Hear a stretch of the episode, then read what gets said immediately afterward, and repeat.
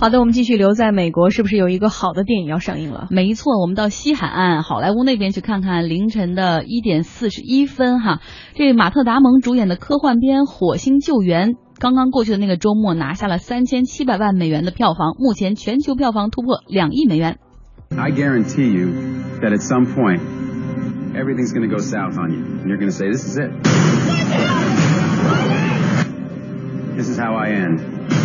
Commander, Mark is dead. We have to go now. Now you can either accept that, or you can get to work. This will come as quite a shock to my crewmates. 哦，我好想听完啊！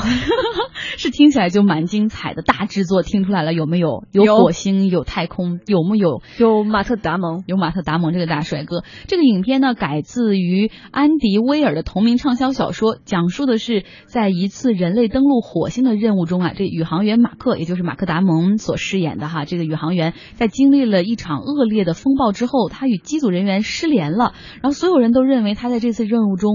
这丧生了，但是这马克却。幸运的活下来了，不过他发现自己孤单的置于这个外星的星球上，面对贫乏的生命补给，他必须用各种聪明才智、各种顽强的精神去活下去。同时啊，我们在片花中还看到他想尽办法，因为他当时那个设施已经被毁了嘛，就想各种办法通过其他卫星，然后向地球上的他的这个 NASA 的工同事们来发出我还活着的求救信号，同时还在火星上想办法生存。然后与此同时呢，地球上的那些。些人。还在想说我们要不要去救他呢？因为根据那个时间算，等我们到那儿了，估计他也死了，我们又浪费钱，还会让其他的这个宇航员很危险。所以就是又惊心动魄，又很烧脑，又有好多各种科学的元素在里面，同时又有人性的探讨在里面。所以这部电影真的是今年我觉得剩下几个月最值得期待的一部影片了。有很多人说这就是一部科幻版的生存指南，因为这个科学家达人他是在火星上自己弄了水，自己发了电，自己还种了植物。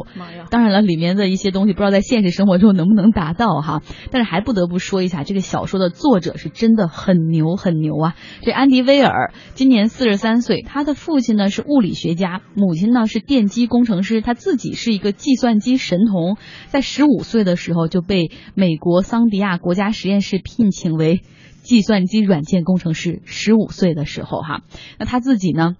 平时除了对电脑这很精通之外，对物理呀、这相对论呐、这个轨道力学呀、载人飞船这些方面也是非常之痴迷，就是科学小天才。没错，从二十岁开始就写科幻小说，然后在自己的网站上发表他的一些作品，在小范围内就很受欢迎，还被陆续改编成为了游戏和短视频。